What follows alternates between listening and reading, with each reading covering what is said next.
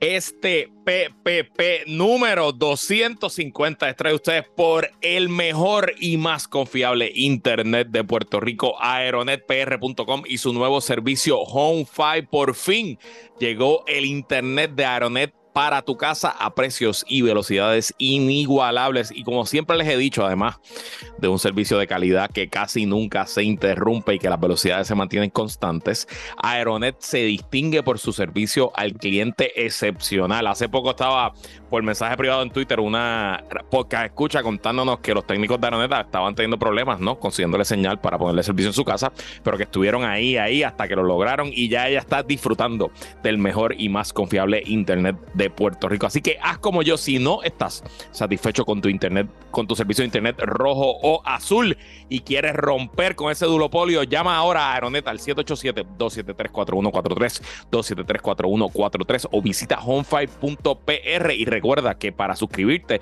lo puedes hacer todo por su portal aeronetpr.com sin hablar con absolutamente nadie. Los planes para el hogar comienzan en 49 dólares al mes y el servicio ya está disponible en casi todo Puerto Rico. No lo pienses más, llama ahora al 787. 273-4143, 273-4143 o visita home5.pr. Gracias a Aeronet y su servicio Home5, presentadores de este puestos para el problema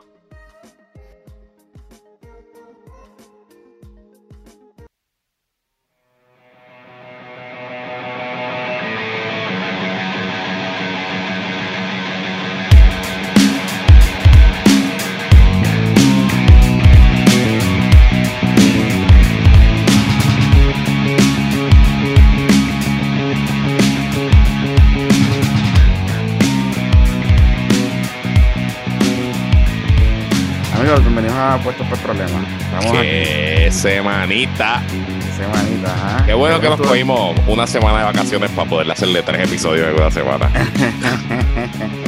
Oye, que, y qué, qué bueno estuvo el backstage y que estuvo en, el, en, la grabación sabré, sabrá de lo que estoy hablando. No, el backstage estuvo bueno. y el Zoom del jueves estuvo cabrón. Sí, sí, sí, sí, sí, sí, sí, sí. Vaya, el Zoom del jueves, yo creo que ha sido el Zoom así, eh, como que más silencioso que estuvo, que todo el mundo estaba como atento, casi nadie estaba interrumpiendo, era como que cuéntanos más, por favor. Ajá, Y, había 90 personas, siempre, en un momento casi llega a 100, así que estuvo bueno, estuvo buenísimo. Y el After Dark estuvo mejor, vaya, güey, estuvo... Un saludito al Contralor.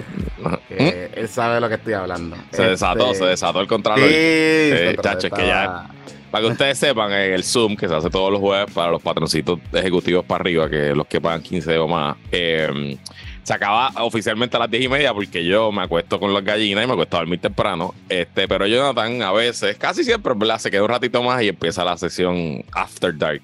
Y a veces se descontrola, a veces se descontrola un poco. Sí, sí, sí, sí, sí, sí. Termina hablando de, puntitas y cosas así, Sí, se, termina hablando de un par de cosas. sí, sí, sí. sí. Todavía la gente está esperando si hay una foto por ahí de algo. No, no. Pero nada, mira, está aquí. Luisita Herrero Marí. Este Jonathan Lebrón. No recibimos la invitación para la boda, no vamos ninguno de los dos. No estoy yendo al barbero, no me estoy recortando ni nada. No, estoy aquí con ustedes. No, no, no. Yo hice una rondita de golf de, de boxeito esta mañana. Ah. Y estamos ready. Este, hablé con un par de fuentes esta mañana, hablé con un par de fuentes anoche. Y tenemos mucha información para ustedes. Diablo, que muchas cosas han pasado en las últimas 48 horas. Sí, qué entretenido va a estar esto. Bueno, ok. Eh, el menú está variado, pero obviamente vamos a hablar un poco del caso de Wanda. El indictment, ese tipo de cosas. Venimos con información nueva que, nos que sabíamos, pero no sabíamos, pero ya la confirmó. Y también vamos a hablar un poco de la boda de la boda donde todo comenzó. La boda de Fajat. la boda de Fajat. Entonces. La boda, del poder silencioso. La boda del poder silencioso del gobierno permanente, del gobierno permanente, del bipartidismo. En palabras que usaría José Javier Lama. El gobierno permanente del bipartidismo corrupto. Em, así que está interesante ese, esa dinámica porque obviamente tenemos fotos de las mesas de la boda. De la lista de invitados de la lista de invitados. Entonces también vamos a hablar de, la, de lo que pasó con la Procuradora de la Mujer y un par de cositas que están pasando por ahí. Así que pendientes. Mira, eh, Luis, antes de entrar a los temas, oye, ayer yo no sabía que Sandra Rodríguez Coto había radicado una petición de una orden de protección a, a Cobo Santa Rosa. Ok. Y se vio ayer la vista. O sea, citaron una vista. ok, eh, ah, no sabía yo tampoco. Sí, sí, sí, sí. Citaron una vista eh, donde pues fue Cobo. Porque ustedes saben que la coma de Cobo y Sandra tienen guerra. tienen guerra un par de semanas. Eh, y básicamente cualquier tiradera que le están haciendo a Sandra o cualquier cosa que, claramente hay una agenda de ciertos corillos del gobierno o de ciertos corillos del PNP este, contra Sandra, que comenzó con la reclamación extrajudicial de la ex secretaria del Departamento de Recursos Naturales y Ambientales, que hablamos aquí de eso hace par de semanas. que ayer eh, se vio una vista, eh, donde pues se citaron a las partes, se pasó testimonio, etcétera, para que ver si un juez emitía una orden de protección. Básicamente, pues Sandra alega que eh, lo que está haciendo Cobo a través de su eh, personaje de la Comay, pues es una persecución y que esa persecución había puesto en riesgo su vida, etcétera, etcétera, etcétera. Eh, obviamente es una situación un poquito compleja porque yo me imagino que cuando estaban pasando testimonio allí de lo que se abrió públicamente, porque entrevistaron después al abogado de Cobo, en, obviamente en el programa de la Comay, el, el juez en este tipo de orden de protección, pues pregunta obviamente por las partes, las sienta allí y pues tú tienes que presentar prueba de que si tú en efecto te has sentido intimidada, te has sentido perseguida de alguna manera u otra, te están llamando, eh, mensajes de texto, o lo que sea, ¿verdad? Y que esa persona lo esté provocando, en este caso es Cobo. Pero es curioso porque esto se da en el contexto de un programa de televisión donde hay la libertad de expresión. Entonces, como tú, o sea, puede ser un camino muy peligroso, ¿verdad? Que alguien pueda utilizar una orden de protección o una orden de acecho contra un medio de comunicación porque lleva semanas dándole a la noria contra ti. Entonces, es un tema que es un arma de doble filo, porque yo puedo entender la preocupación que pueda tener Sandra y es verdad, porque la Comay publicó información personal y que alguien con malas intenciones puede utilizar esa información para hacerle daño a, Sandra y su familia y ponerlas en riesgo. O sea, es la verdad. Claro. Pero eh, a la misma vez, utilizar argumentos de que esa persona o ese programa ha estado seguidamente hablando del tema como un elemento para tú pedir una orden de protección Hmm, no sé, estoy on defense con eso, porque es como si mañana viniera un funcionario X y quisiera utilizar una orden de protección de desecho para que el analista Y deje de hablar de él, porque él entiende que la ha puesto en riesgo no es, lo, mismo que, digamos, la Comay estuviese todos los días diciendo, mira, aquí está la casa de Sandra, aquí está esto, aquí está lo otro, eh, vayan allá, eh, protéstenle. Eso es una cosa. A decir, eh, estar cayéndole arriba a Sandra por las razones que, que sean, que sea planificado o no. Y entonces, pues, no sé, es un poquito complicado el asunto. ¿Y, qué decidió el juez? Que no. No, le no, dio. no le dio. No, no, no, no, se la dio. Está difícil. Es que está, difícil. sí, sí, está complicado. Está complicado, está complicado. Y volvemos, creo que la amiga Sandra eh, está siendo víctima en parte de su propia, le están dando un poco de su propia medicina, porque Sandra, hace muchísimos años atrás, le fue una de las que cuando la Comay regresó, escribió varias columnas donde eh, hacía esta comparativa y esta, este análisis de que la Comay era prensa y de que hacía trabajo periodístico y de que hacía inclusive trabajo periodístico que no hacían otros medios de comunicación. Y en aquel entonces fue severamente criticada por los gremios de la prensa, por personas periodísticas, por lo que estaba haciendo. Y se le señaló con razón. Claro, yo, los argumentos de esa columna, yo puedo coincidir con algunos. Estoy ¿verdad? Quizás no, no con todo. Pero en aquel entonces, por la sed de tráfico y de likes y de ser lo más controversial, escribió varias columnas controversiales a favor de Cobo y de la Comay. Entonces, argumentar ahora que tú te sientes que eso no es un trabajo periodístico o que lo que hace la Comay, pues, pues tú sabes, mano, pero es que tú misma fuiste la que lo dijiste hace par de años atrás y le estabas vendiendo a la gente que actually la Comay estaba ocupando un espacio que los, que los medios habían dejado de ocupar. Está complicado. Está complicado. Entonces, pues, nada, it is what it is. Eh, nada, este, obviamente no, no me pongo contento por lo que está pasando Sandra, debe ser complicado y difícil, este, sobre todo pues que, que Cobo te coja de punto de ser un fucking bad trip. Este, pero bueno, ese es el debate público, ¿no? Los que entramos en esta arena, pues estamos abiertos a este tipo de cosas y se le puede protestar a Cobo y se le puede hacer boycotts, pero de ahí a la libertad de expresión, pues está, está complicado. Yes. Bueno, vamos para lo que vinimos, muchachos. ¿Quieres empezar con lo de Wandy? Vamos con Wandy, vamos con Wandy. Dejamos, la, dejamos la, lo juicy de la boda de Diego para después, que eso es lo que la gente quiere escuchar. Digo, para eso va a haber tiempo. O sea, al final del día, lo importante aquí es ver las fotos, ver el papelón. Yo creo que la boda va a estar bien cabrona. O sea, yo creo que va a ser un. La boda va a estar hija puta. La boda va a estar cabrona. Un party, un party duro. Un party Chacho, duro. cuando salga, cuando llegue la batucada a las 11 de la noche, a las 12 de la noche, eso va a estar cabrón allí. Seguro, seguro. Mira, parece que viene de eh, Riscott. Riscott. Ah, bueno. Ok. Sí, sí, sí, sí, sí, sí. Sí, parece que no se le dio lo de Paul Ryan. No se le dio lo de Paul Ryan. Bendito. Bendito. Bendito. A Jovín, a Jovín, el padrote. Ya yo bauticé a Jovín como el padrote. Oye, ¿viste la foto que subió Lefranc ayer para felicitar a, Nene, sí. a, a Oye, pero, pero, pero Lefranc, yo creo que tiene el game millennial de cómo vestirse, de cómo vestirse joven, look the Mejor que muchos, que muchos por ahí, inclusive que muchos Popo Kids. Que yo los veo en fotos y digo, amigo, ¿por qué te ves tan viejo? Si tú lo que tienes son 26 años, ¿me entiendes? O sea, Lefran, o sea, tengo que decir que en esa foto hay una foto de Diego. Él felicita porque Diego cumpleaños, yo no sabía, cumpleaños ayer, ayer viernes, hoy. Ayer viernes, ayer. O sea, que este party de hoy es, o sea, este party del, de la boda es cumpleaños más, más yo, boda. se jodió porque todos los años tiene que cumpleaños y aniversario back to back. Va a actuar, exacto, sí, tiene que trabajar duro. O sea, va a tener que llevar al nene, al nene, al nene o a la nena que vayan a hacer. Eh, no, ya, ya la nena ya, nació, ya, nació, sí. Ya nació, ¿verdad? Sí, sí.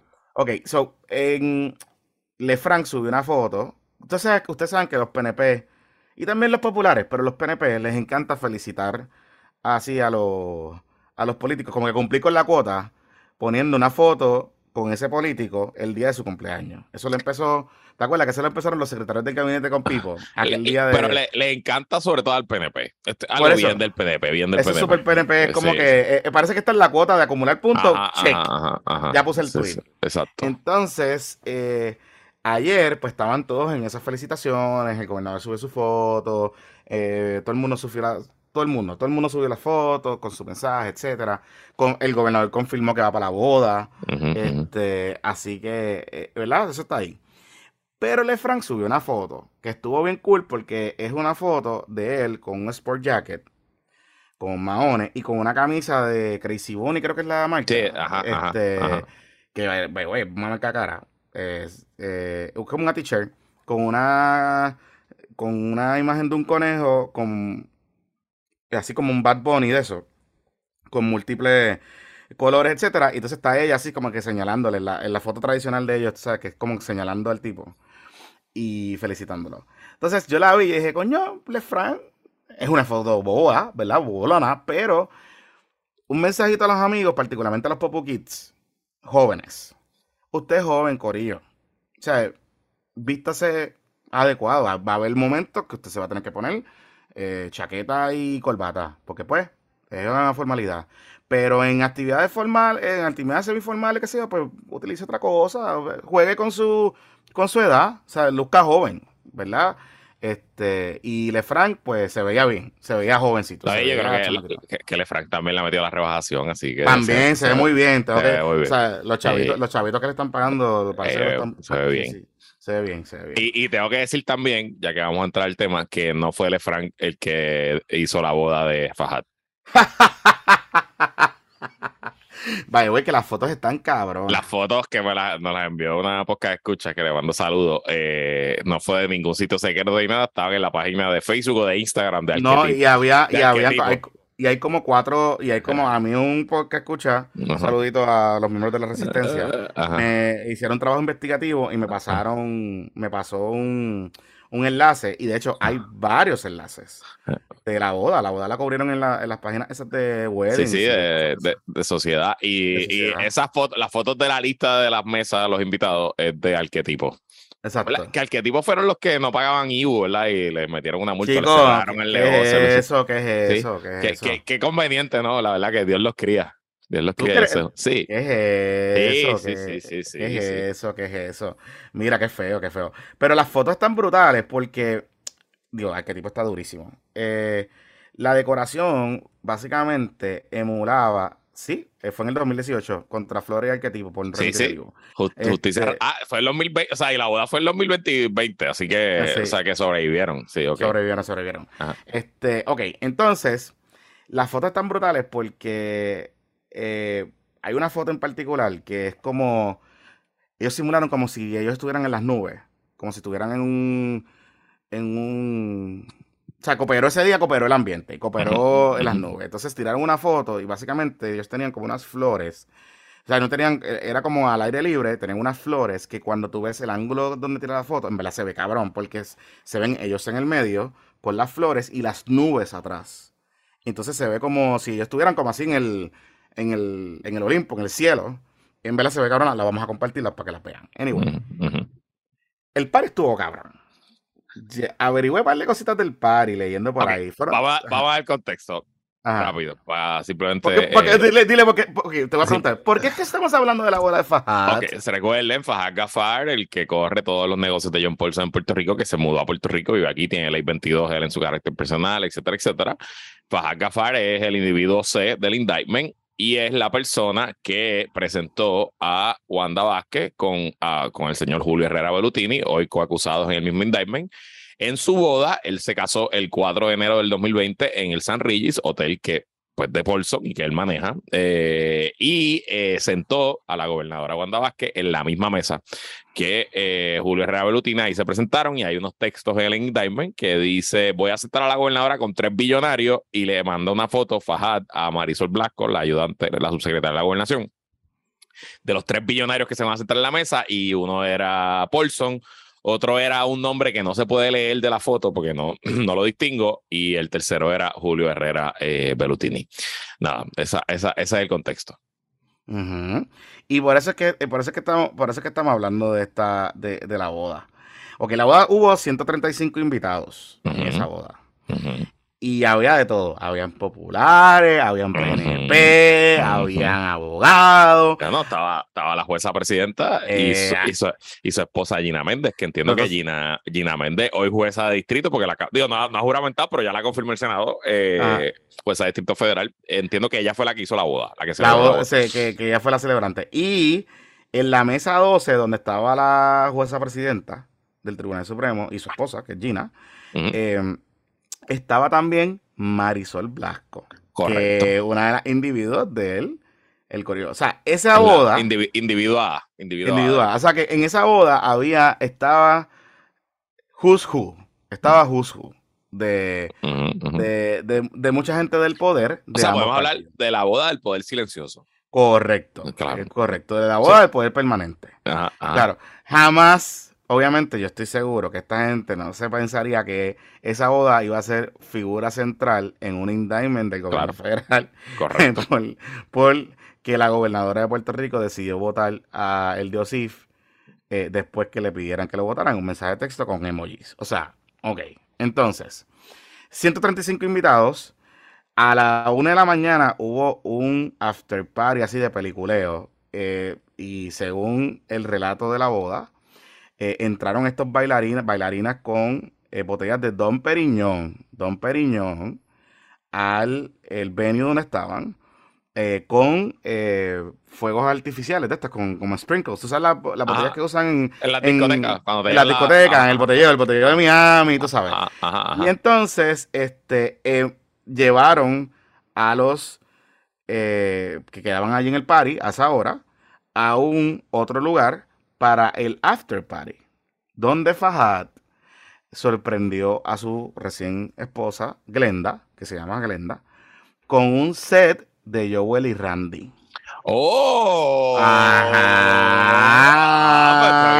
Ah, pues, va a escribirle a Joel para que. Eh, sí, sí, sí, sí. De Joel y Randy. Joel y Oh, Randy wow. estuvieron en la boda, en la boda que básicamente fue la boda del año, parece. Porque Oye, y, y no hemos subido esta foto, ya la, ya la debemos subir. Wanda fue de rojo popular. de, de rojo popular, de rojo Popular. Pero, pero acuérdate de algo, que como fue una boda de, de Navidad, porque fue el 4 Ah, de enero, Claro, el claro. rojo es, ¿sabes? Está bien, está bien. Cae dentro del, de, lo, de la paleta de colores navideña. Entonces, eh, obviamente, hay alguien que me comentó, ahí en ese hotel no fue donde le entregaron el carro o donde hablaban del carro del Correcto. M4 de... Correcto, sí, sí, porque en ese, ¿verdad? en ese hotel hay un dealer de carros de lujo y ahí fue que lo buscó y lo compró y Ah. entiendo que hasta, que hasta chulearon y lo guiaron por la propiedad y él hizo, Bueno. doni- él hizo donitas en el hotel. Donito, ¿verdad? ¿Verdad que sí? Eh, Big- sí, sí. El dealer se llama Big Garage, Big Garage, Sí, Big sí, Garage. sí, correcto, correcto, claro, claro, claro. O sea que estamos, estábamos en un set familiar Y para eso la fue meses después de la boda. Lo del el BM se lo dieron como en marzo, por ahí. So, La boda fue en enero, pues tú sabes.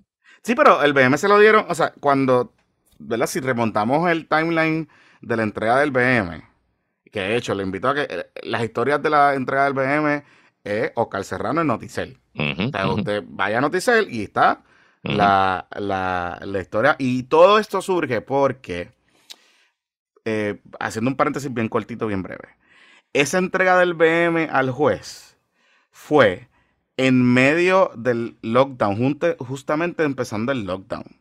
Ujú. Y en ese momento te recordará que parte de los cierres incluía cierre de dealers. ¿Qué pasa? Que uno de los dealers y un corillito antes, un corillito de los dealers se da cuenta porque todo el mundo en ese mundo se conoce y las gestorías, tú- ustedes saben, eso hay que pasar la licencia y todo ese tipo de cosas. Y se dan cuenta y chotean, ¿verdad? Filtran que hubo una transacción que se dio justo después del lockdown. Y cuando se fue en el lockdown, ahí es que todo el mundo se empieza a dar cuenta y es que hay un traspaso, que es una transferencia, un traspaso y un negocio con ese vehículo a nombre del primer damo. Y ahí es que empieza todo ese revolú, porque eh, se veía súper sospechoso, porque ahí es que nos enteramos que eh, era como el primer damo estuvo como se- meses con el carro sin que eh, se hiciera transferencia del banco, eh, no, no, le estaba pagando, revolú bien cabrón. O sea, nos enteramos de toda esa saga ahí. Y eso coincide con la línea de tiempo de la salida del Diosif y las comunicaciones que estaba teniendo o, o que alega el indictment que se estaban teniendo entre Fortaleza y el equipo de Fortaleza y el corillo de Herrera Bellutini. Coincide todo. Todo eso estaba pasando a la misma vez. Todo eso estaba pasando a la misma vez. Así que, nada. It is what it is. It is what it is. Oye, te voy a decir algo en la en el sitting table, eh, porque Ah. esta- en esta boda, eh, ¿verdad? Uno, cuando uno va a las bodas y llega a la recepción y busca su nombre en la mesita, pues usualmente son tarjetitas, ¿verdad? Que dice tu nombre y el, y el- y el número de la mesa que te toca. Pero aquí no, aquí imprimieron el fiberglass. Y, y tú sabes, pusieron los nombres impresos de mesa por mesa y en la mesa 2, donde estaba Paulson, Bellutini y la gobernadora, estaba también tres palitos, by the way, José Carrión Sí, tercero. eso me di Nah. cuenta. Ajá, que estaba todo el poder allí completo. Eso en me esa di mesa, cuenta. en esa mesa estaba Paulson, tres palitos y Wanda. Pero entonces a todo el mundo le ponían Mr. and Mrs. John Paulson, Mr. and Mrs. José Carrión tercero, eh, pero a- al primer damo le pusieron Mr. Díaz Reverón Jorge y después Honorable Governor Wanda Vázquez. O sea que lo- Exacto, lo, sí. destacaron, no lo, Lo dejaron destacaron. como, no lo dejaron como Mrs. Mrs. Vázquez. Mr. Sí, sí, Vázquez. sí. Y en verdad, eh, em, y, y honestamente, la foto esa de, de, de, lo- de, lo- de los cristales Ajá, impresos ajá, es súper, o sea, digo, me la se veía cabrona, pero es súper show off. Es como que siempre en, las bodas tú vas y es como que un papel, algo bien, o sea, bonito, pero sencillo. Esto es, vámonos a todas, sin miedo. Sin miedo. Así que, y la cosa es que si tú le tiras una foto, pues todo el mundo sabe quién está invitado. Exacto, exacto. Así que. Así que, Pues. Saludito a la gente del tipo que nos dieron esa foto. Gracias, de verdad. Gracias. Eh, se los agradecemos. Entonces, ok, anyway, otra cosa que pasó ayer tarde, me lo, me lo envió otro, otro podcast escucha. esto es un medio de fucking Malasia, cabrón. De Malasia. El sarawacreport.org. Eh, y a la, ayer viernes 5 de agosto publicaron una nota, dice, a major donor to the Conservative Party and client of Liz Truss election guru is charged in the US for bribing a politician. Ok. Eh, esto es una nota de este medio de, de Malasia, pero antes de eso, el fucking Financial Times escribió una historia. ah. O sea, el Financial Times es un periódico británico de pues, temas de finanzas, es básicamente el Wall Street Journal, pero versión británica. es un periódico global, súper mega prestigioso, y pues ayer escribieron una historia sobre Puerto Rico y específicamente sobre este señor eh, eh, Herrera Bellutini. El Financial Times se enfocó en que Herrera Bellutini se, se convirtió rápido desde el 2018 para acá con la llegada de Boris Johnson al poder en el Partido eh, Conservador Británico y luego como primer ministro, en uno de los principales donantes de, de los Tories, casi que se le dice a ese partido. Le ha dado 500 mil libras esterlinas, le ha donado a través de su empresa en Londres que se llama Britannia, Britannia Group. Eh, y no solo eso, también fue de los donantes platinos, Herrera Berutini, del jubileo de la reina. O sea, los 75. Sí, cabrón, los 75 años de la, de la reina, que se hizo el jubileo, pues eso se levantó dinero privado. Y déjame buscar aquí este Platinum. Diablo, este tipo estaba rolling. Mira, mira, mira, mira. El, el, el comité que está organizando el jubileo mandó un comunicado de prensa diciendo que a major international company, Britannia Financial Group, has joined the top category of planet, platinum donors supporting the 15 pound meal, o sea, costó 15 millones de libras, costó el evento, el Payant, el Royal Payant, pues este fue platino.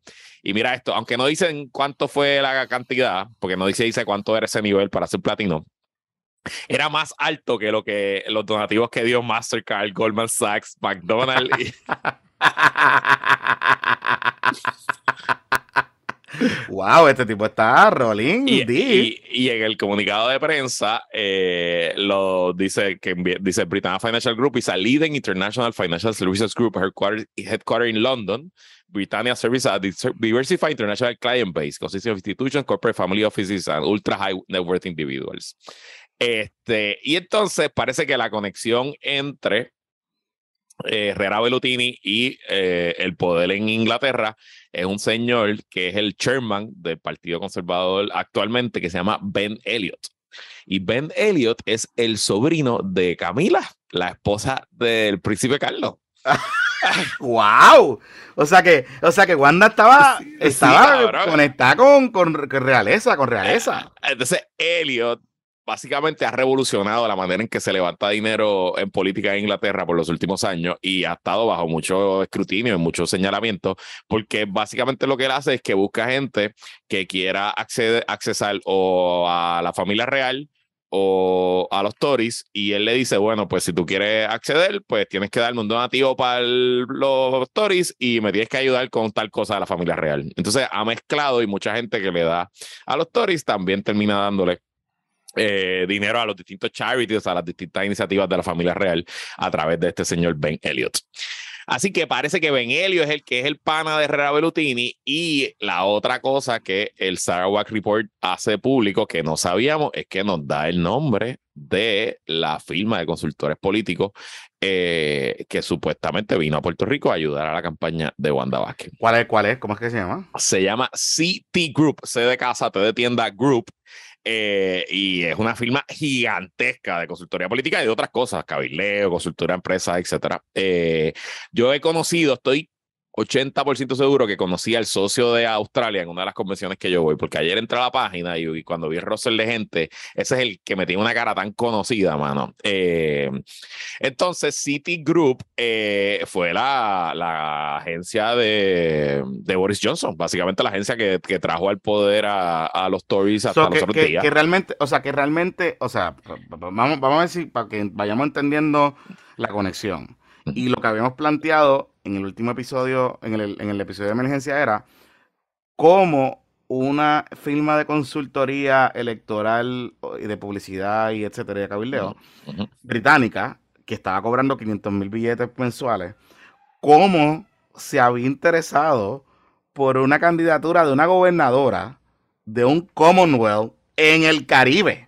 Que no tiene nada que ver. O sea, se interesó porque, le, porque Belutini se los envió. Por eso, ahora, ahora, ahora entendemos la conexión. O sea, como el tipo está conectado en, en, en, el Reino Unido con, con esta gente, con los Tories, pues e, ese es el connection. Punto.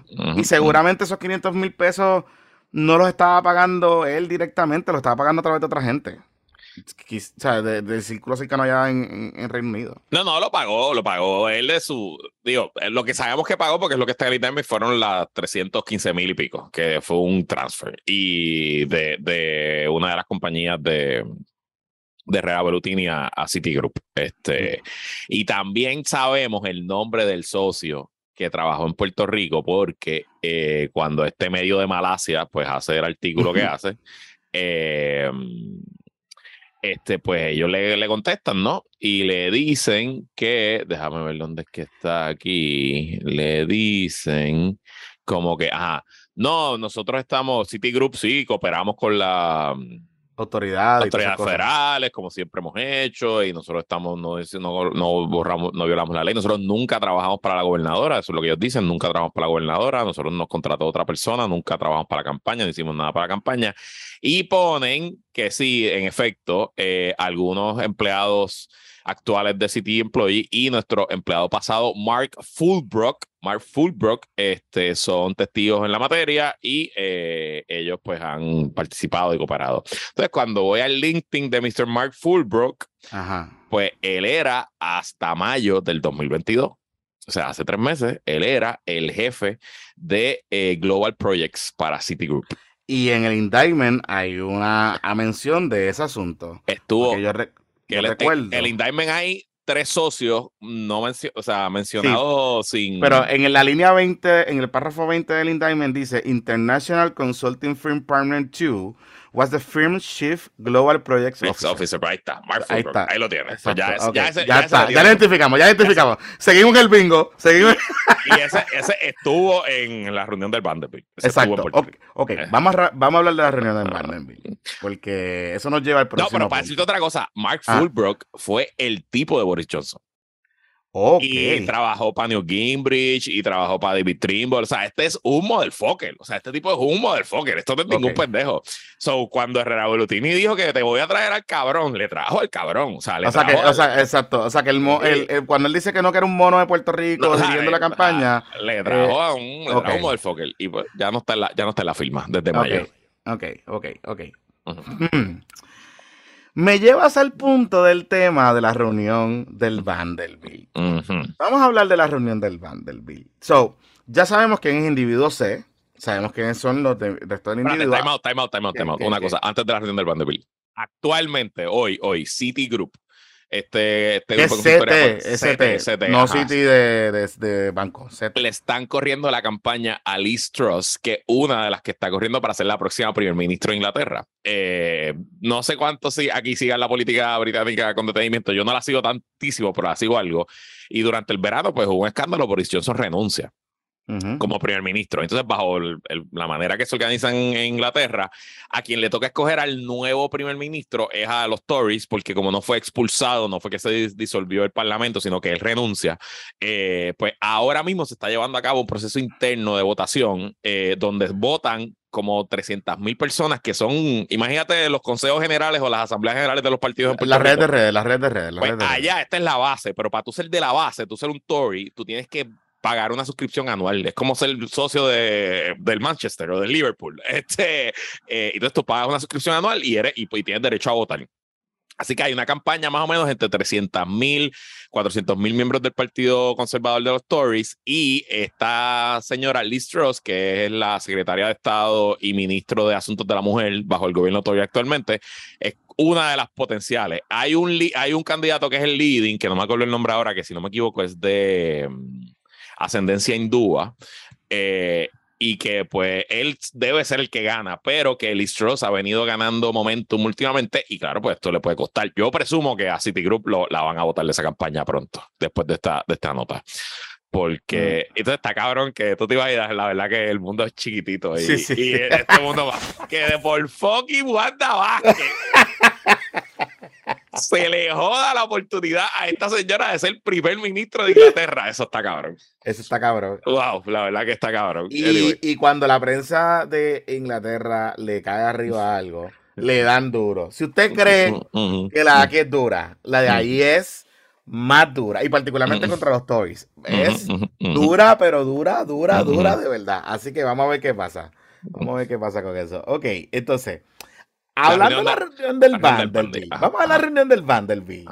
Ustedes sabían que, y lo habíamos hablado en el episodio de emergencia, Bonita Radio estaba especulando sobre esto y había mucha especulación sobre quién o quién era en el indictment el, la persona identificada como individuo D. Ajá. Y todo el mundo apuntaba, todo el mundo tenía la apuesta, los chavitos, en que ese era Gary Rodríguez. Correcto. El, Ese era el, ¿verdad? El que todo el mundo estaba apuntando. So, ¿es Gary Rodríguez el eh, Es Gary Rodríguez, el individuo de. Mm. ya estamos. Estoy como 95% seguro. Ok, entonces vamos, vamos al indictment. Vamos al indictment un momentito. Ok.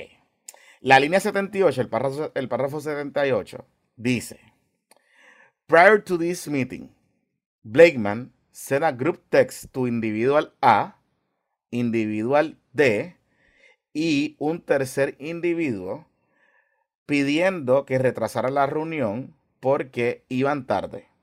Esta es la reunión, la famosa reunión del Vanderbilt. Y en respuesta a ese mensaje, el individuo A dice que la reunión tiene que empezar a las 6 y que una vez empiece la reunión, nadie puede entrar. Así que eh, ahí es que estamos. ¿Quién era el individuo A? Eh, el individuo A es eh, Marisol Blanco. Marisol Blanco. Marisol Blanco. Así que individual D Gary Rodríguez. De la otra mención en el indictment, ¿cuál es? Vamos a buscarla aquí. Ok.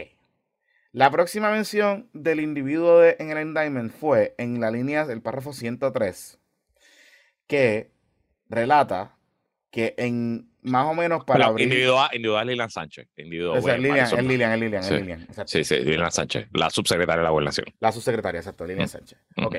En el 9 de abril, el individuo D, hay un mensaje, Blakeman le envió un mensaje grupal al individuo A, al B y al D, donde le pregunta si habían, ya aquí ya le habían entregado la, encuesta el, de, la, de la gente de Londres, o el estudio de la gente de Londres. Ya la reunión había pasado, ya aquí le habían entregado la encuesta. Y ahí le dice que si al individuo de que si habían podido ver la encuesta la encuesta y que no la podía compartir y que no la deberían compartir. Y que entonces estaban como que indagando cuáles iban a ser los próximos pasos con este asunto. ¿Ok? Esa es la línea 103, para que la gente se ubique en este asunto. El 10, Blakeman vuelve a escribirle en un mensaje grupal, parece que es un chat de WhatsApp, preguntando al individuo D, al individuo A y al individuo B si habían podido leer la, la encuesta. Y él le dice, estoy en esa, el individuo D. ¿Verdad? Eso es lo que, eso es esas son las menciones del individuo D. En todo el indictment. En todo el indictment. Como lo identifica el gobierno federal es que was an individual D was an advisor to Vázquez while she was the governor of Puerto Rico. So, ahí estamos con eso. Hmm. Ya, ya sabemos todo el mundo, ya sabemos todos los nombres de quiénes son todas las personas. O sea, mira, individuo A, eh, la subsecretaria de la gobernación Lilian Sánchez, individuo B, la asistente ejecutiva de la gobernadora Marisol Blasco, individuo C, Fahad Gafar, individuo D, Gary Rodríguez, y, eh, Film Internacional de Consultores Políticos, Citigroup, el partner 1, que lo identifican como Founding Director International Consulting Firm, es un señor de nombre... Hay dos founding directors. Yo creo que Eugene Curley, el que estuvo allí, y el partner 2 es este que te dije, Fullbrook. Fullbrook. Eh, Political Consultant A es el único que no sabemos todavía, que es el que llega a Puerto Rico en mayo después de que Wanda nombra al director Leo Sif. Sí. Y ese entiendo que no trabajaba para Citigroup, sino que ese es el que ellos recomiendan, que le mandan un resumen a la gobernadora. Mira, este es el ah. tipo que va a correr el Super PAC. Y yo creo que es un gringo, pero no sé quién es. No sé quién es. Ok. Entonces, Super Pack 1, Super Pack 2 y, que, y el, hay un, dice que aquí, Witness 1, que ese es Joey Fuente, el 24. O sea, was a owner of a Washington DC based accounting a consulting firm. Ese es Joey. El que yo creo que yo he conocido de Citigroup, lo estoy viendo aquí en la página, es un señor que se llama Andrew Whitford, que es el Managing Director para Australasia, o sea, que para todos los clientes de Australia y de, y de Asia. Y yo creo que lo he mm. conocido más. Es que le veo esa cara y me parece tan familiar. Le estuve buscando fotos de esas convenciones a ver si lo veía, pero no, no lo he encontrado. Anyway. Hmm, así que ya está, ya estamos, ya el mapito está completo, el bingo, la tabla está completa. Este, y claramente, cuando tú lo identificas en el, cuando uno lee el indictment, eh, valida lo que había dicho eh, eh, la amiga Acevedo de Bonita Radio, de que Gary había participado en el gran jurado, de que había sido citado en el gran jurado, porque cuando tú lees las menciones, básicamente es confirmando, o sea, el indictment confirma algo que probablemente le preguntaron en el gran jurado. Mira, este es su número de teléfono, esto es, usted estuvo aquí, y ya, eso fue lo que pasó. Así que ahí confirmamos, ¿verdad? E, el connecting the dots. Por eso es que yo les decía en el último bizcochito report a los amigos del Patreon, de que yo no estoy, como mucha gente está diciendo, ah, que si Gary es el chota, que no sé qué carajo, ¿no? Yo, no pienso que Gary sea el chota, yo pienso que simplemente lo citaron al gran jurado. Correcto. Él estaba en los mensajes de WhatsApp donde estaba Blakeman y como tenían los celulares de todo el mundo y connecting the dots. Correcto. Connecting the dots. Por lo menos en el indictment, de lo que se ve del indictment, punto. O sea, este. y, igual, igual que Marisol Blasco y Lina Sánchez, ellas no, no, son acusados, están cooperando con las autoridades y dijeron lo que sabía y pues dijeron la verdad. Y como no le mintieron a los federales, pues no está, no está acusado por, por la obstrucción a la justicia ni, ni por dar falsos testimonios. Correcto. ah, pero entonces otro, otro que estaba ahí era el pájaro de Osvaldo Soto. A Osvaldo, pero Osvaldo lo menciona en el internet con nombre y apellido que Osvaldo Soto era el secretario de Asuntos Públicos y no aparece como individuo nada. Él está ahí mencionado como uno más. Y de hecho, yo cada vez, que, mientras más conozco y con más personas hablo, evidentemente aquí había una estructura paralela de campaña que la corría eh, Marisol Blasco. Sí. Eh, yo entiendo que Marisol tenía un poquito de. de perdón, Lilian Sánchez lo corría, Lilian ah, Sánchez. era, Lilian Sánchez, sí. la, secretaria de la gobernación. Eh, yo creo que ella tenía un poquito de ganas de ser directora de campaña y montó su estructura paralela. Sí, era, Lilian Sánchez era la troika, realmente, era parte de la troika que era Lilian Sánchez, Marisol Blasco. Eh, con Wanda. Ese era el corillito cercano de Wanda. Y entiendo que Lilian Sánchez, pues, tenía mejor relación con Gary que con otras personas de, de la campaña. Y en cierto sentido le hizo un favor, cabrón, a Jorge Dávila, porque. eso, eso es lo que es. Porque Jorge Dávila está por ahí dando entrevistas, no ha contratado abogado, está tranquilo y todos los demás están jodidos. Pues. exactamente, eh, exactamente. Eh. Ese, ese, es el asunto que, que, que está ocurriendo aquí.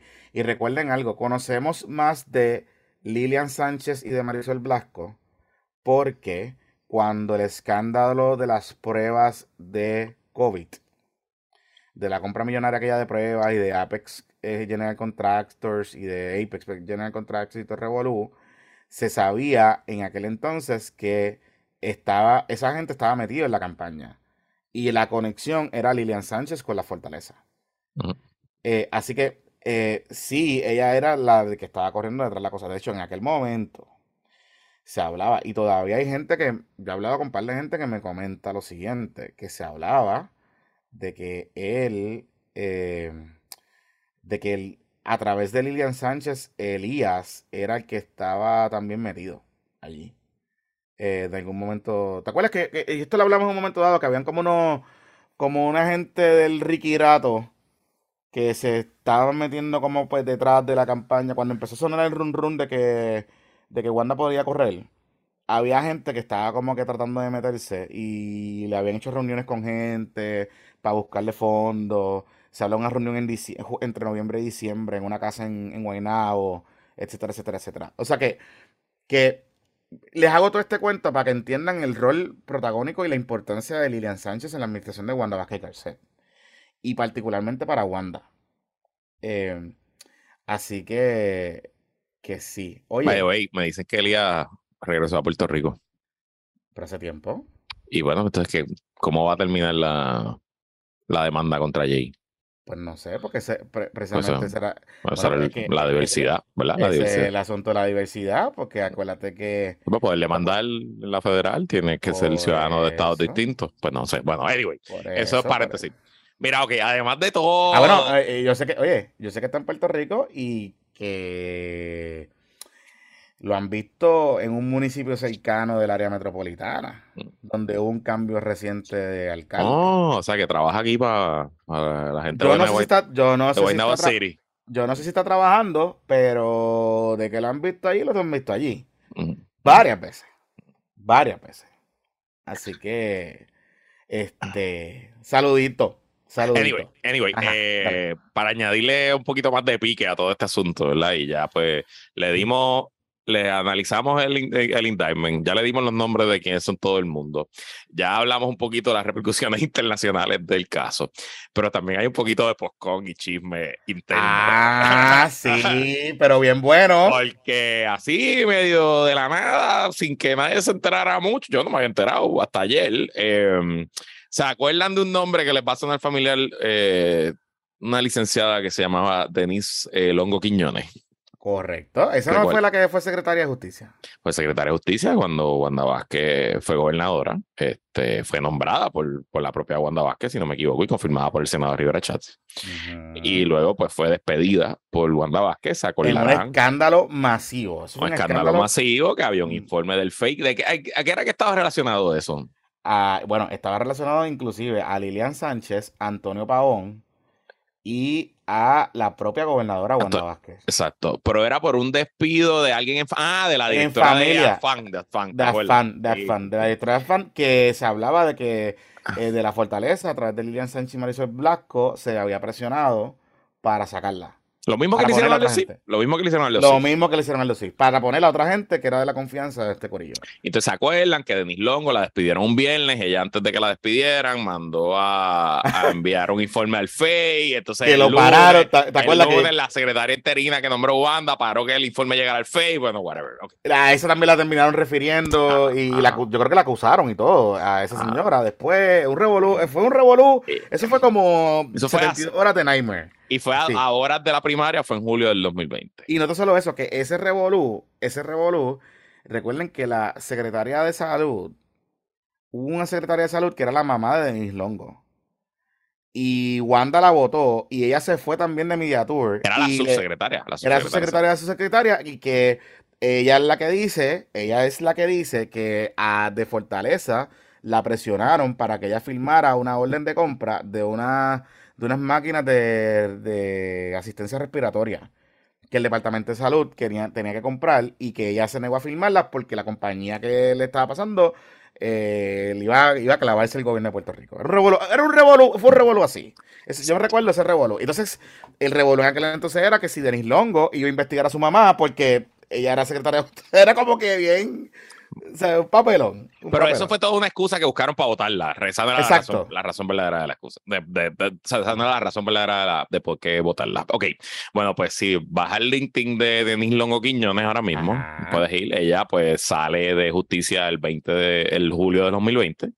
Ella se pone self-employed de julio de 2020 a septiembre de 2020. Luego entra por contrato a uno de los grandes bufetes de Puerto Rico, Atsuar Muñico y Quiseda. Eh, tremendo sitio, tremendo bufete. Eh, y está en Atsuar desde septiembre de 2020 a septiembre de 2021, un año. ¿Y sabes dónde trabaja desde septiembre del 2021 hasta el presente? No me digas. Assistant United States Attorney, U.S. Department of Justice, San Juan, Puerto Rico.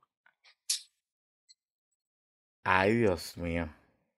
Bueno, Yo o, sea que, o sea que ahora mismo, yo no sé si ya está trabajando este caso, pero No. podemos decir que en la oficina de Multro está la ex secretaria de Justicia de Denise Longo, que es Wanda Vázquez, votó para hacer otras cosas corruptas.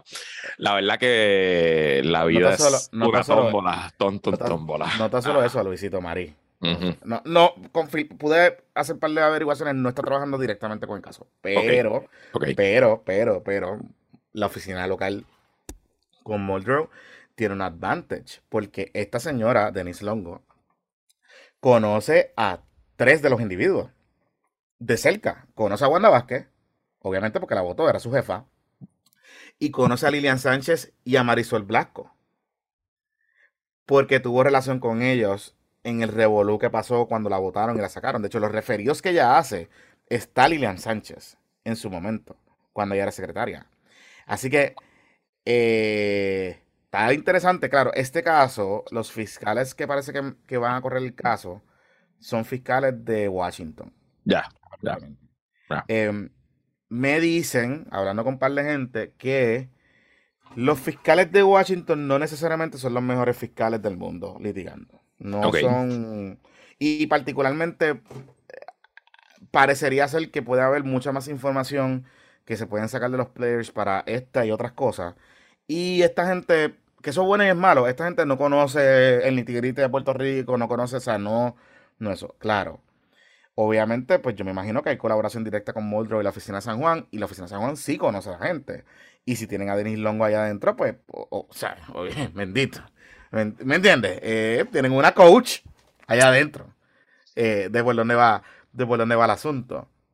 Así que hay un nombre que no me parece, porque no, no lo vi en el indictment, pero hay un nombre que se llama, un fiscal de esa oficina de Washington, que se llama Nick Cannon. Y me dicen que ese es un duro, duro, duro. Y está ahí. Ah, sí, mira, está ahí. Sí, sí, está, ahí. está. Está ahí. Está ahí. Los fiscales son, eh, el que firma es Seth, Seth Herbe, que es de los fiscales de aquí, de, de Ajá, corrupción. de aquí, de, de Puerto de, Rico. de. Puerto Rico. Y de la sección de integridad pública está Crosswell, está Wernack y está Nicholas Cannon. Nick Cannon. Y ese me dicen que es duro. Que es duro, duro, duro. Que es un tipo que ha llevado casos duros, ha llevado casos de, de, de alto perfil. Este, y conoce la jurisdicción, lo conocen aquí, así que parece que hay big guns. Hay guns. Y de hecho coincide un poco. Estaba escuchando el otro día a, a Sagal, que estuvo con Jay, en el programa de los datos son los datos. Eh, y nada, le estaban preguntando un poco del caso, qué sé yo, y, y él habla de que por, al ver el indictment y por la evidencia que muy probablemente, la monumental evidencia y el descubrimiento de pruebas, estamos hablando de que este caso puede costarle a Wanda millones de dólares. O sea, millones de dólares. Y mencionó algo, de hecho, estamos haciendo la gestión para cobrarlo, para traerlo en estos días. Él mencionó algo que me llamó la atención y es que hab- él dice, habrá que ver si la fiscalía tiene intenciones de negociar. Porque puede haber una directriz de que este caso lo lleven a juicio. Y de que no haya ningún tipo de, de negociación. O sea, de, de- nada. Que se lleve a juicio y se ve el caso. Y, y si eso pasa, pues los gastos se van al garete por ahí para arriba. En, en abogados y representación legal. Así que. Y él mencionó millones. Así que está duro. Está duro. El M4 lo deben vender ya. Yo creo que Pero es que yo creo que es un lease, mano. Está jodido. No puede vender. está apretado. Está Puede apretado. entregar la cuenta. Sea que. eh, eh, Porque por lo menos mientras, mientras no salga con- convicta, ya la policía dijo que no le va a quitar las escoltas. Así que por lo menos tienen carritos para Por moverse. eso tienen para moverse. Tienen para moverse. Mira, tú sabes que, que hablé con, con una persona que, que está cercana a esos, a esos selectos grupos del tribunal. Y me dice que. ¿Tú te acuerdas que habíamos hablado en el, en el PP de, PP de emergencia cómo Wanda pudiese salir bien? O sea, qué ángulo quizás puede explotar en la defensa de Wanda.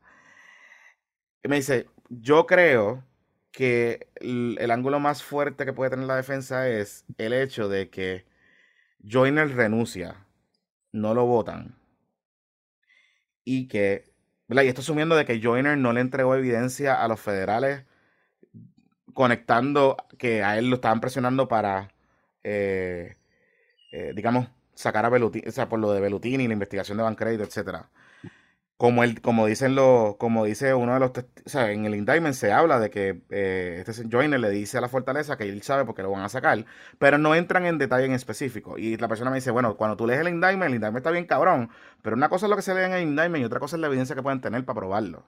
Y habrá que ver si en efecto, más allá de que Joyner haya dicho lo que haya, le haya dicho a la fortaleza, Joyner tenga algún smoking gun que conecte el hecho de que lo estaban presionando para sacarlo por el asunto de Bancrédito.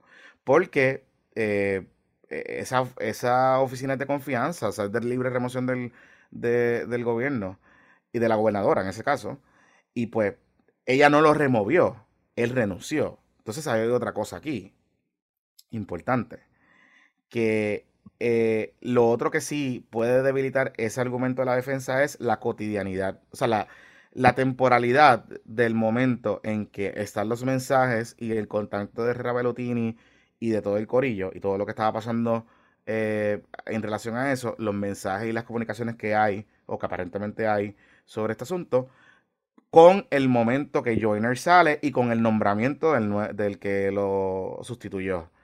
Y creo que la clave va a ser la presión que le estaba metiendo la fortaleza a Joyner para nombrar al tipo que lo sustituye como su subcomisionado. ¿Tú te acuerdas que hay un momento en el indictment que eh, se relata que están presionando a Joyner para que nombre un subcomisionado y Joyner le dice, mame un bicho, yo no voy a nombrar a nadie. Y renunció. O sea, él renuncia, efectividad el 28 de febrero, pero no nombró a nadie antes de, renunciar. So que ese es el, esa es la clave grande de cuánto no sabía o, cuánto quid pro quo, ¿verdad? Esa conexión entre la presión de Herrera Bellutini y las acciones posteriores de la fortaleza con Joyner y con el nuevo eh, comisionado de instituciones financieras. Así que, nada, está bueno, está bueno, está bueno. Qué clase de novelón. De Qué clase de novelón. ¿Qué clase ah, te, iba, a decir una cosa más que ayer escuché a Oscar Serrano con. Muy bueno, le escuché. Con Mayra.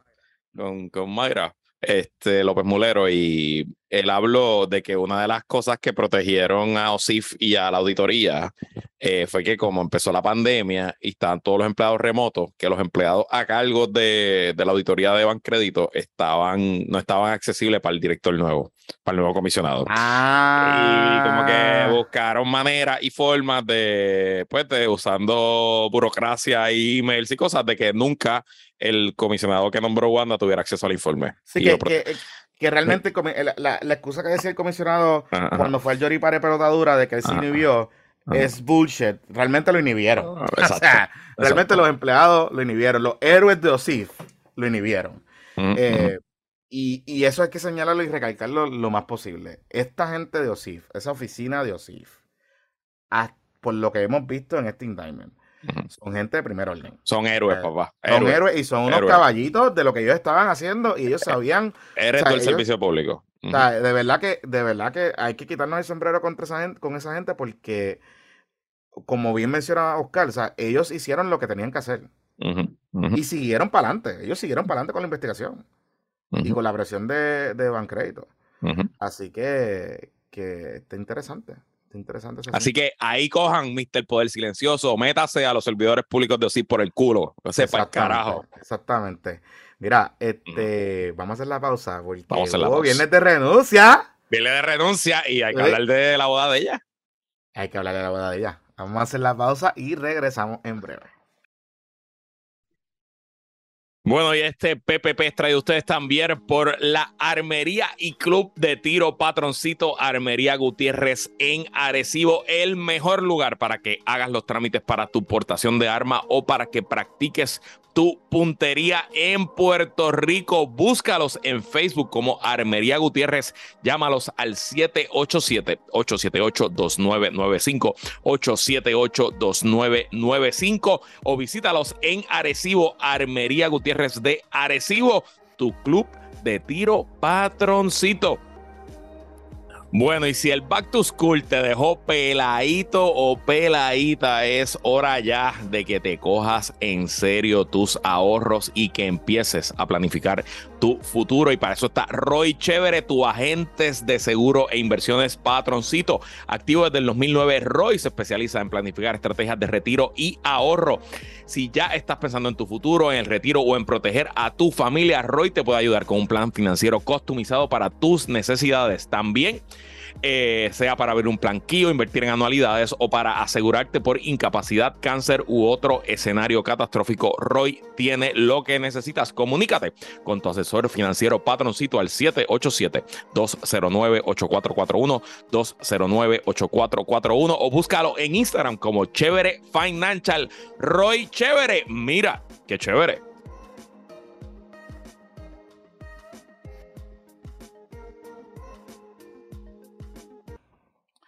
Regresamos, amigos. Mira, eh, antes de tocar los próximos temas, eh, una cosa que se me quedó, yo sigo pensando y pensando y pensando, ¿cómo carajo es que a Fahad Gafar no lo acusan?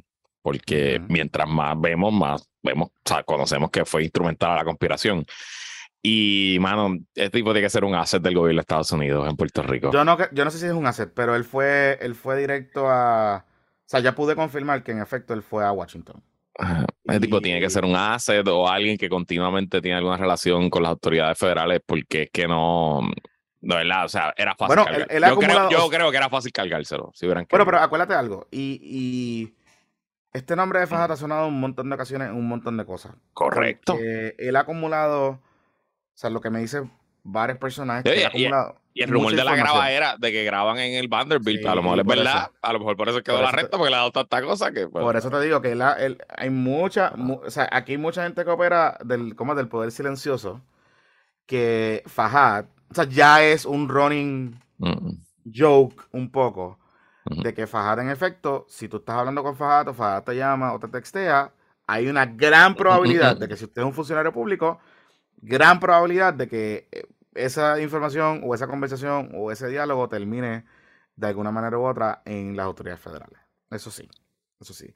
Ahora, lo que yo no estoy seguro es, o sea, lo que yo no entiendo es, este tipo es el, digamos, terrateniente de Paulson en Puerto Rico.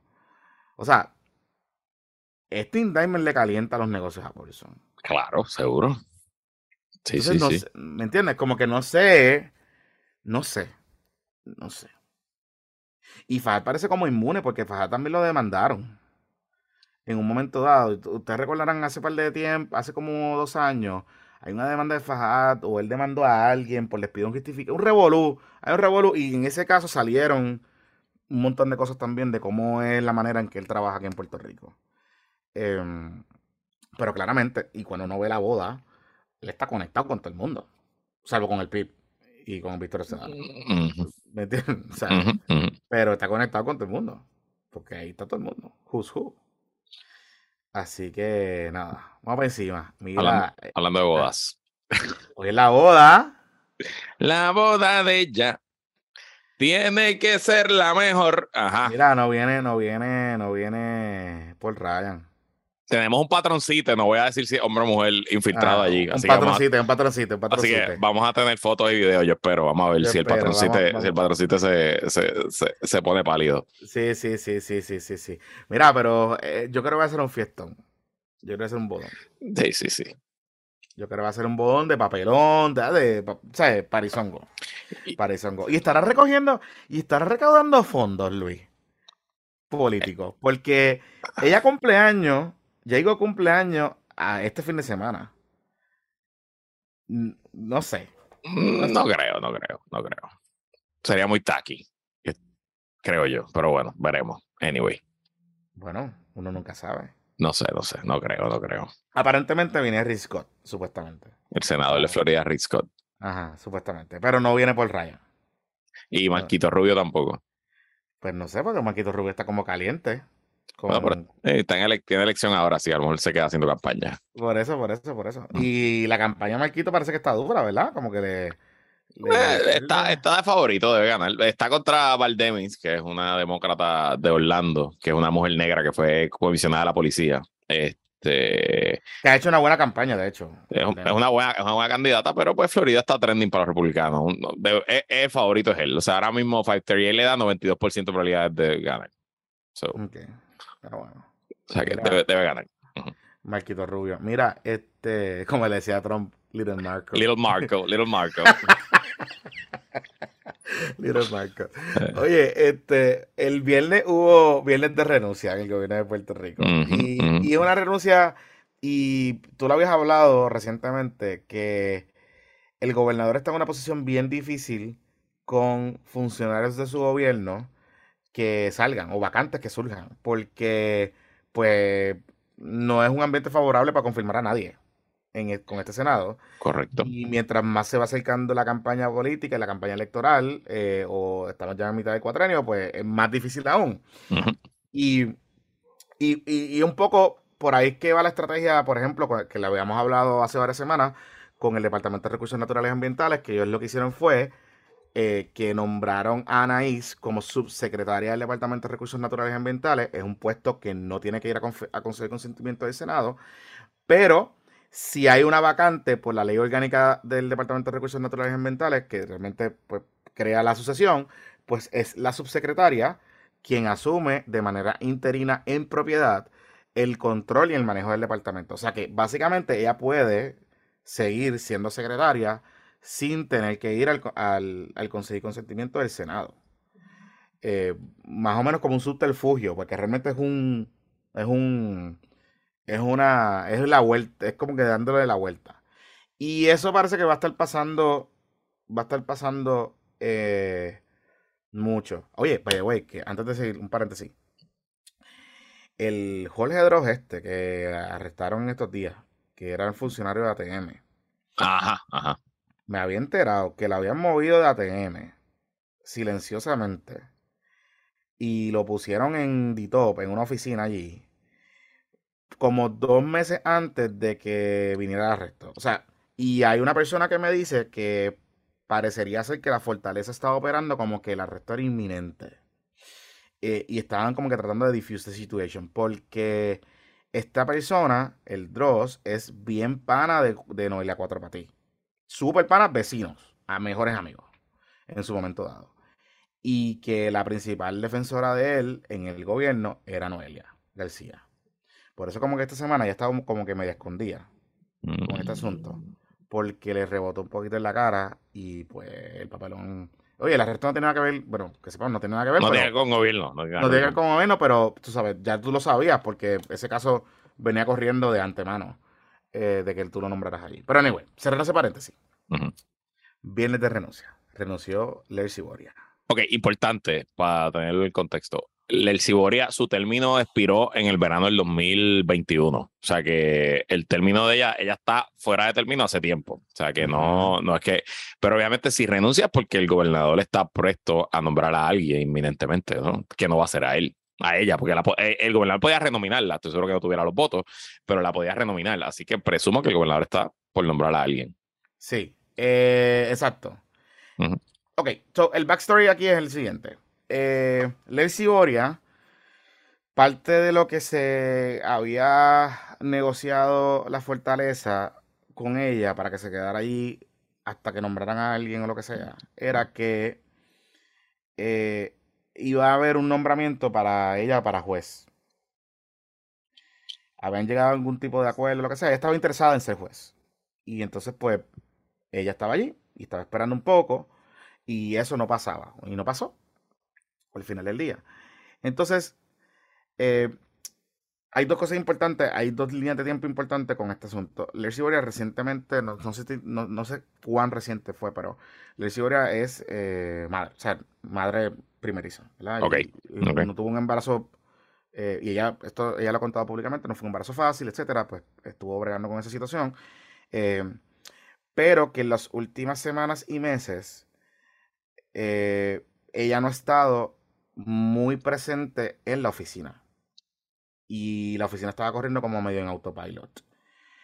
Lo sé por fuentes, pero también lo he podido confirmar porque las veces que yo he pedido a la procuradora de la mujer para hablar de ciertos casos de feminicidios y agresiones contra las mujeres recientemente, eh, de momento me confirman alergy, pero de momento cancelan y eh, ponen a la sub, a la sub, a la sub, que básicamente es la que, la que de facto está corriendo la oficina en, en estos días. Y pues hay personas que dicen que ya no está. Yo que ya, qué sé yo, contestaba uno que otro email, pero que no va mucho a la oficina, que está bastante alejada y que estaba bastante alejada, etcétera. Y que estaba pues más enfocado pues en su mm, eh, ser madre y todo ese tipo de cosas. Lo curioso de la renuncia es que de hoy para hoy, o sea, hay renuncia viernes, efectivo el viernes.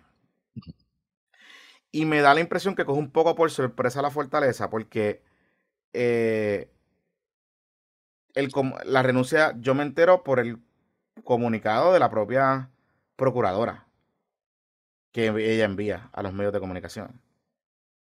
Y digamos la carta que ella le envió al gobernador. O sea, esto no lo dice la fortaleza. Lo comunica la propia procuradora. Y un poco, ¿verdad? Cuando pasan estas cosas y cuando alguien sale del gobierno, hay un poco de coordinación y tú ves como que, pues, es, el gobernador quien anuncia, dice, mire, este, le ha aceptado la renuncia, ha decidido dimitir, gracias por su servicio público, etc. O sea, hay un poco de finés, ¿verdad? En, en la manera en que se maneja. Y eso ha generado un poquito de sospecha y suspicacia. Porque parece ser que ella en verdad se fue molesta. O sea, ella renunció, los manda para el carajo, métanse la procuradora por el bicho. Y por el culo y se jodan. Y ya. Eso básicamente es lo que está pasando aquí. Y está pasando porque por ahí está saliendo un nombre, Luisito Mari. Ese era como el secreto peor guardado de, de San Juan. Exactamente, exactamente. Y ese secreto peor guardado de San Juan es Suela hoy. Correcto. Ayer dio entrevista y todo y dijo que ya estaba, que ya hizo la mano, estoy aquí. Estoy ready, estoy ready. Aquí estamos. Estoy, ready. Y Zoe fue senadora, de seguro tiene los votos. Mm. no. No. No, los tiene. No, no, no, no, no. Y parece que la fortaleza no se va a meter tampoco a, a whip the votes. Ah, y no tiene los votos, y no tiene los votos ni en el PNP ni en el Partido Popular. O sea, no tiene los votos, punto. Y obviamente en dignidad no los va a tener. Este. Así que. Y hay, y hay varias razones para eso. Pero antes de entrar a eso, es que. Eh, es muy probable, yo te diría como a esta altura como 70-75% de que el gobernador en efecto envíe el nombramiento de Solavoy como la próxima procuradora de las mujeres. Y a lo mejor la hacen receso. Mm, bueno, tiene que hacerlo la semana que viene, pero. La semana por eso. Porque la, sesión no comienza el 15. Por eso. Pues, tiene que hacerlo ya, el lunes. O sea, no, no, puede, no puede esperar más. Eh, eso es lo que se está, por lo menos en las últimas horas, eso es lo que se está rumorando. Particularmente porque al ella irse tan rápido, pues, pues nada, le hicieron el favor. Pues tienes la vacante ahí, la puedes, la puedes nominar.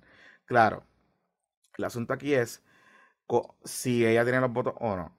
Mm, haciendo un poquito de, de comunicaciones por ahí, mm, está difícil. Tendría que cabildearlos ella misma.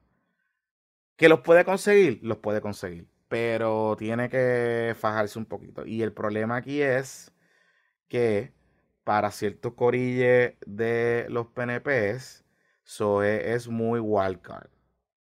Muy progre y muy eh, quizás impredecible. Eh, cuando ya estuvo en el gobierno, como que por, cosas que pasaron, como que no, no fue, no, no tiene muchos, no tiene tantos aliados y tantos amigos como uno pensaría en el PNP. En el Partido Popular parece que la cosa está un poquito dividida. Hay mucha gente que sí, hay mucha gente que no que pueden estar a favor de ella. Eh, el PIB me imagino que le votará en contra, Dignidad le votará en contra porque obviamente eso es liberal, ¿verdad? En el espectro liberal. Pero los SOE tiene un problema porque cuando ella estuvo en la administración de Wanda, ella fue la primera que estaban. ¿Te acuerdas cuando empezaron los pedidos de la colectiva de declarar estado de emergencia por violencia de género y las marchas que se llevaron allí? Ella era la que negoció, ella era la que, ¿sabes? Wanda la designó para que bregara con ese asunto. Correcto. Y no fue para mucha gente de las organizaciones que trabajan con estos temas no necesariamente fue la mejor persona. O que si tú me dices, ah, ya lo, pues tenéis aliados también en, en ciertos sectores feministas, mmm, cuare, no tampoco es un, un fair deal. Claro, si el gobernador logra que la confirmen, es tremendo, o sea, yo creo que es tremendo nombramiento, tremendo hacer para su oficina. Este, pero no hay gente que está tan convencida de que realmente sea la persona para esa oficina. Pero bueno, who knows. Yo tengo que decir varias cosas. Primero, eh, la ley que crea la, la, Oficina de la Procuradora de las Mujeres tiene un proceso para escoger a la Procuradora mediante el cual las organizaciones feministas y de pro derechos de las mujeres se reúnen y le someten al gobernador o la gobernadora de turno eh, candidatas. Este, Ese proceso solamente se ha llevado a cabo una vez y fue con la primera Procuradora de las Mujeres, María Dolores Fernó. Eh, de ahí para adelante, todos los nombramientos le han tocado a gobiernos PNP, a Fortuño, que tuvo tres procuradoras, incluyendo a Wanda Vázquez, eh, luego a Ricky, que con la vacante nombró a, a, a eh, y ahora pues le está tocando a Pierluisi. Y ellos nunca, ninguno de los tres gobiernos, gobernadores PNP que les ha tocado, han seguido el proceso y han nombrado a quien le da la gana. O sea que para arrancar, que nombrar a la Boy con las credenciales que tiene y el récord que tiene, que yo también creo que sería una buena procuradora, no tengo nada malo que decirle, y al contrario, eh, pero también se están burlando del espíritu de la ley y están haciendo lo que le da la gana. Y, uh, y, me, y le añado a lo que tú traes aquí, que entonces, pues si para colmo, en el PNP la ven como no confiable, pues entonces obviamente más aún están burlándose del proceso porque el gobernador está tratando de ganarse unos puntitos a la misma vez que sabe que no va a hacer el trabajo para lograr que su delegación y sus senadores y senadoras voten por la, la candidata de ella. Tú sabes, así que nada, al final del día es pura hipocresía y a pesar de que eso es buena y, tiene los credenciales y los quilates, yo creo que haría un buen trabajo, se siguen burlando del proceso y haciendo lo que le sale los cojones. Y ese es el problema, y ese es el problema, porque si te sigues burlando del proceso, eh, sigues politizando el proceso. y, la oficina de la Procuradora de la Mujer, la ley, la ley de la oficina de la Procuradora de la Mujer, no tan solo es eh, manejar la política pública y, toda esta cosa de... Eh, de reconocer que hay un problema de violencia contra la mujer. Mm. Es que fiscaliza precisamente su trabajo, su rol principal es fiscalizar la política pública del gobierno de Puerto Rico, no tan solo con los ciudadanos, sino internamente con las mujeres. De hecho, es tan amplia y tan, y tan eh, en su naturaleza las funciones que tiene su oficina, que se supone, se supone que, por ejemplo, si hay un discrimen contra una mujer porque algún supervisor se prospasó con ella, hizo comentarios, eh, le faltó el respeto, o por ejemplo, la eh, mancilló porque cayó embarazada, en el sector público o privado, la oficina de la Procuradora de la Mujer, una persona puede acudir allí a buscar asistencia y la oficina de la Procuradora de la Mujer puede, tiene poder de hasta pedir información y rehacer requerimientos de información hasta emitir multas al gobierno por incumplir. Y si encuentra que violó la ley o si encuentra que eh, se discriminó contra una mujer. Así que es un, es un proceso complicado y un poco el hecho de que tenga que pasar por el Consejo de Consentimiento del Senado, pues obviamente politiza un poco el proceso, pero hay un procedimiento para que todo el mundo participe. Entonces, pues no sé, no sé si hay intenciones de que se respete el espíritu de la ley. No, ¿verdad? Si nos dejamos llevar por la tendencia histórica, el PNP no la ha hecho. Eso pues, está duro. Está duro. Así que ya veremos. Veremos lo que va a pasar en estos días. Y si en efecto le envíen el nombramiento. Vamos a ver qué pasa. Pues sí. Yo me atrevería a apostar, yo me atrevería a apostar que si en efecto ya es un don deal, como me han asegurado que eso puede estar ahí, el gobernador en los próximos días va a nombrar a, a Zoe en receso. Para que entre, entre en funciones hasta por lo menos hasta el 15 de noviembre que dura la sesión. Exactamente. Y que le dé tiempo a ella a ganarse los votos. Eso es lo que yo pensaría que pasaría. Pero we'll see. Vamos a ver qué pasa. Vamos a ver qué pasa. Pues Johnny, creo que ha sido un buen episodio. Vamos a ver qué, qué, aventuras nos trae esta semana. Sí, sí, sí, las aventuras de Netflix. Y el lunes empieza la final del BCN. Vamos a ver si no hay motines ni Oye, oye, oye, tú sabes que ahora que mencionas eso, Ajá. ¿tú te acuerdas que cuando estábamos en la serie de, de los Atléticos, que los Atléticos eliminaron a los cangrejeros de Santurce, ¿verdad? Pues eso, es alto conocido, y hicimos el papelón y, y son mierda. Ustedes saben entonces.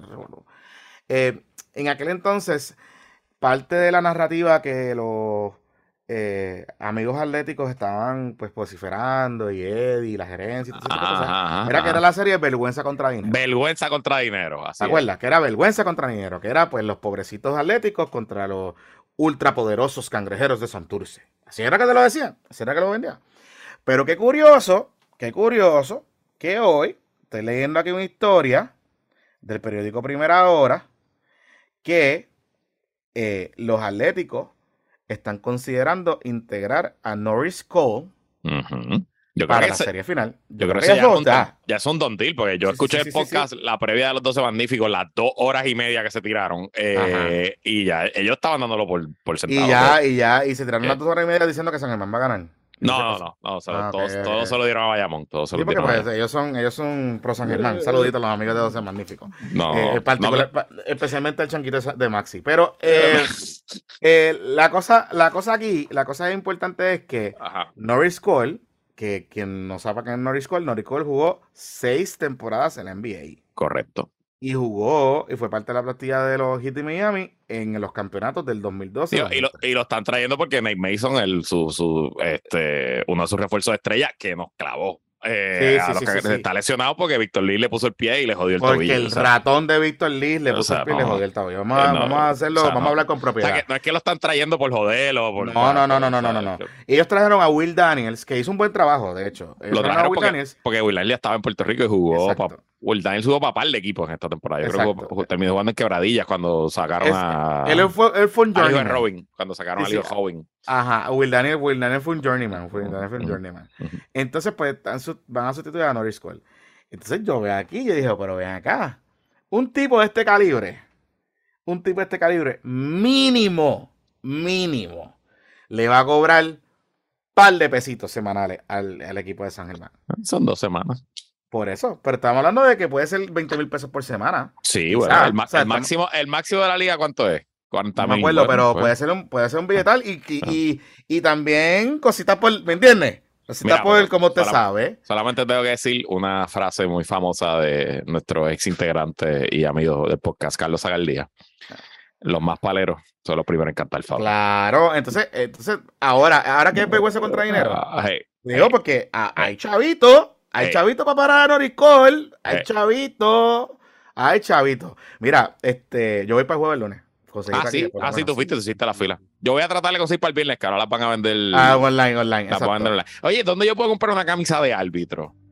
De árbitro. Ajá. Ah, yo creo que en Salvador, Salvador Colón. Ok, es que sí, yo creo que en Salvador Colón. Voy, voy, a, voy al de árbitro. en verdad, yo voy de espectador. Recuerden que en mi casa, pues yo tengo, ¿sabes? Mi esposa es vaquera, vaquera de, de, de, ¿sabes? De almas tomadas, de almas tomadas. Sí, sí, sí, sí, sí, Yo simplemente, pues, ella por amor iba a los juegos de los cangrejeros de Santurce, pero, pero, pero no. O sea, la que es cangrejera es mi hija. Por, pero, por amor a ti, no por amor a los cangrejeros. Es correcto, correcto. correcto. Pero pero me, me, toca. Y yo, de hecho, fui al juego de Ponce, uno de los juegos de Ponce, y la pasé súper bien en el se, se, va a pasar se cabrón. Pasa, se pasa cabrón. Se va a pasar cabrón. Y lo mejor es que como puedo, como no voy de fanat, como no voy de fanático de no ninguno de los dos equipos, no sufro y me disfruto el juego. De verdad me disfruto el juego. Así que ese, ese es parte, ese es parte del asunto. Así que nada, sí, Jonathan Ay. Nos vemos. Que la fuerza los acompañe. Se me cuida, muchachos. Vergüenza contra dinero. Hashtag vergüenza contra dinero. Regresamos en la semana. Bye.